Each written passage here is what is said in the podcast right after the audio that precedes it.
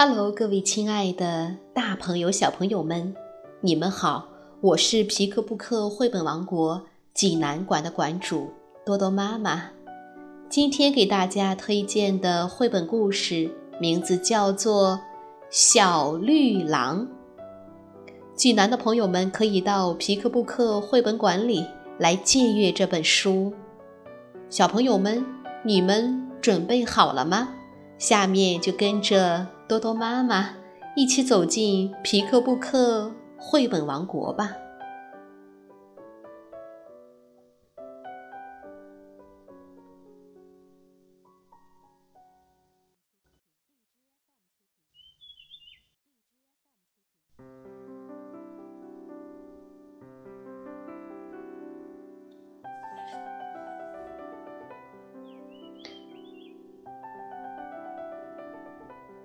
小绿狼，法国勒内葛舒文，法国艾瑞克戈斯德图，李英华翻译，湖北美术出版社出版。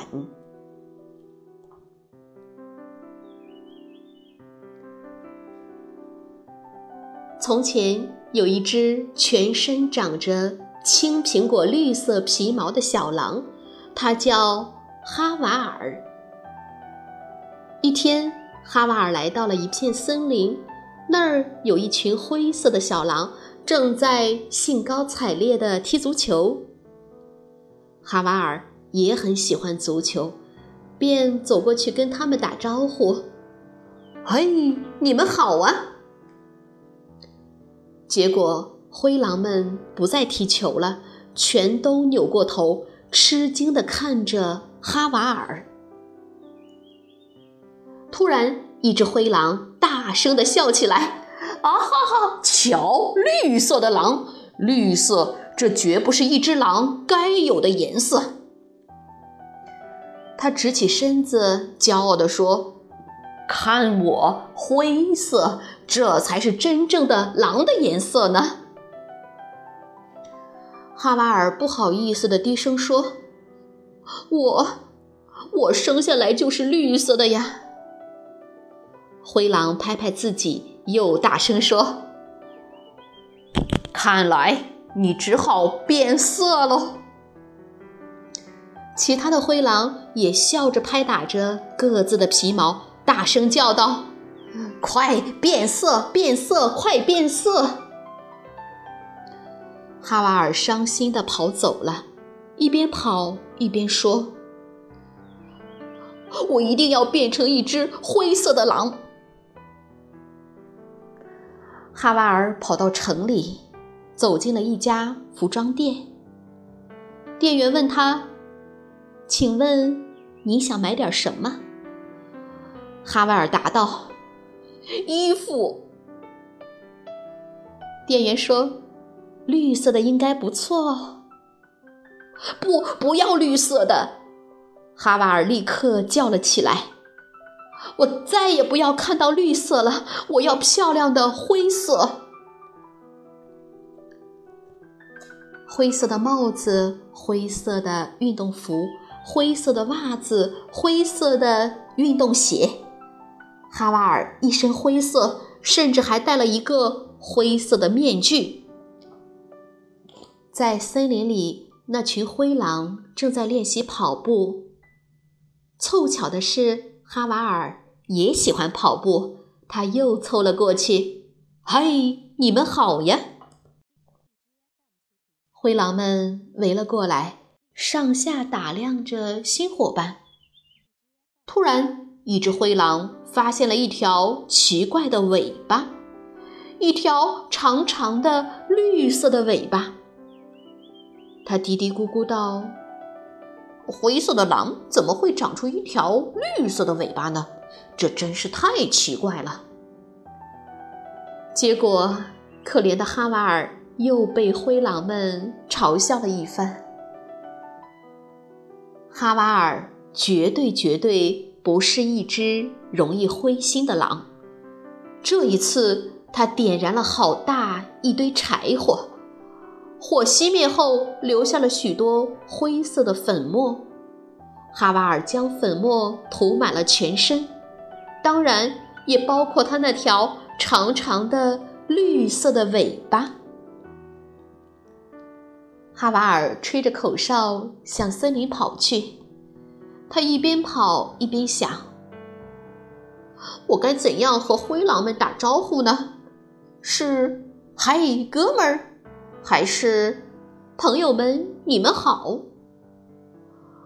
这时，空中飘来一大片乌云，接着下起了瓢泼大雨。哈瓦尔飞快地向森林跑去，不幸的是，他还没来得及跑进森林，大雨已经将他身上的灰色粉末全部冲掉了。哈瓦尔发现自己比以前更绿了，就像……雨后的青草地那样绿，他气极了，跺着脚大声叫道：“气死我了！连老天都要和我作对，看来我不出绝招是不行了。”哈瓦尔立刻跑到城里买了一桶油漆，当然，油漆的颜色还是灰色。哈瓦尔在身上刷了一层厚厚的油漆，他的头、脸、身子、尾巴全被灰色的油漆包裹住了。远远望去，它完全是一只真正的灰色的狼。雨过天晴，太阳公公钻出云层，笑眯眯地俯视着大地。慢慢的。阳光越来越强烈，就像火一样烤着大地，当然也烤着可怜的哈瓦尔。裹着灰色油漆的哈瓦尔就像被关进了烤炉里，全身冒着汗，热得喘不过气来。就算他张大了嘴巴，还是不能顺畅的呼吸。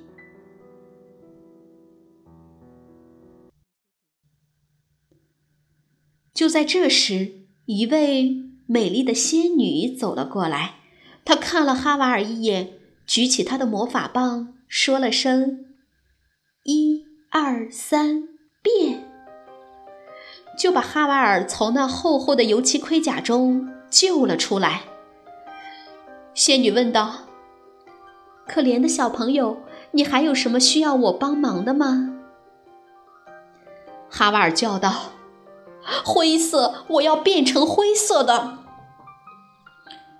仙女又一次举起了魔法棒，一二三，变！哈哈，现在哈瓦尔变成了一条鱼，一条漂亮的金鱼。哦，失败了！仙女沮丧地说。不过，你真的不想变成一条金鱼吗？做金鱼多好啊，那么漂亮，还可以在水里游来游去。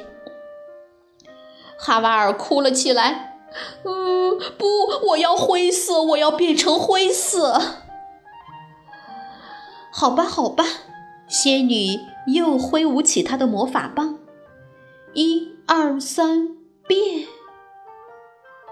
这一次，哈瓦尔变成了一只小鸟。这可是世界上最漂亮的小鸟了，它身上的羽毛有一千多种颜色呢。怎么又错了？真是见鬼了！仙女说：“不过你看，做一只小鸟多舒服啊！你可以在天空中自由自在的飞翔。”可哈瓦尔嚎啕大哭起来。啊！不，我要灰色，我要变成灰色。仙女第四次举起了魔法棒，一二三，变！嗯，不错，哈瓦尔终于变成了一只狼，一只绿色的狼。仙女无奈地叹了口气，抱歉地说：“原谅我吧。”我不是一个称职的仙女，我想我还是更适合在歌剧里跳舞。哈瓦尔吸吸鼻子，嘟囔着说：“可是，可是，我觉得你是个很不错的仙女呢。”仙女高兴地问：“真的吗？”哈瓦尔肯定地说：“当然了。”仙女问道：“谢谢。其实你也是一只很可爱的绿狼呢。你还有什么要求吗？”哈瓦尔说：“现在，我想就保持这个样子好了。”那么好吧。祝你好运。仙女说完就飞走了。哈瓦尔呢？他正全速奔向灰狼们住的那片森林。森林里，灰狼们正在玩捉迷藏的游戏。真是太巧了，捉迷藏也是哈瓦尔最喜欢的呢。哈瓦尔昂首挺胸的。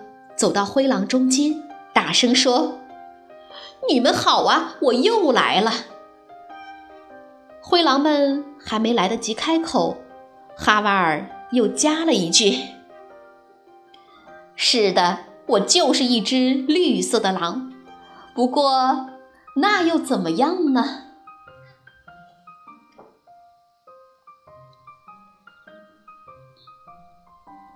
小朋友们。这个故事好听吗？这本图画书是一个关于认识自我的寓言。每个人都是独特的个体，不管是在身体上还是思想上。他虽然要遵守一定的社会行为准则，但并不妨碍他拥有独立的思考和行为。认识自我，接纳自我，看上去容易，实则很困难。因为每个人都会从其他人的反应中来定位自己。你的长相、性格、语言等方面和其他人不一样，就很容易产生自卑心理。自信当然重要，但有时又是自负的同义词。相信自己，又能听取别人的意见，其实也是认识自我的重要方面。认识你自己，这是古希腊阿波罗神庙上刻着的永恒隽语。这本图画书用童话向孩子表达“我的特征即我”的观念，显得巧妙而不着痕迹。我相信这个故事会像一粒种子，悄悄地播种在孩子的心田里。生根发芽，直至根深叶茂。好了，今天的故事就到这儿了。也欢迎更多的妈妈加入到我们皮克布克的大家庭中，一起来传播绘本，传播爱。我们明天再见。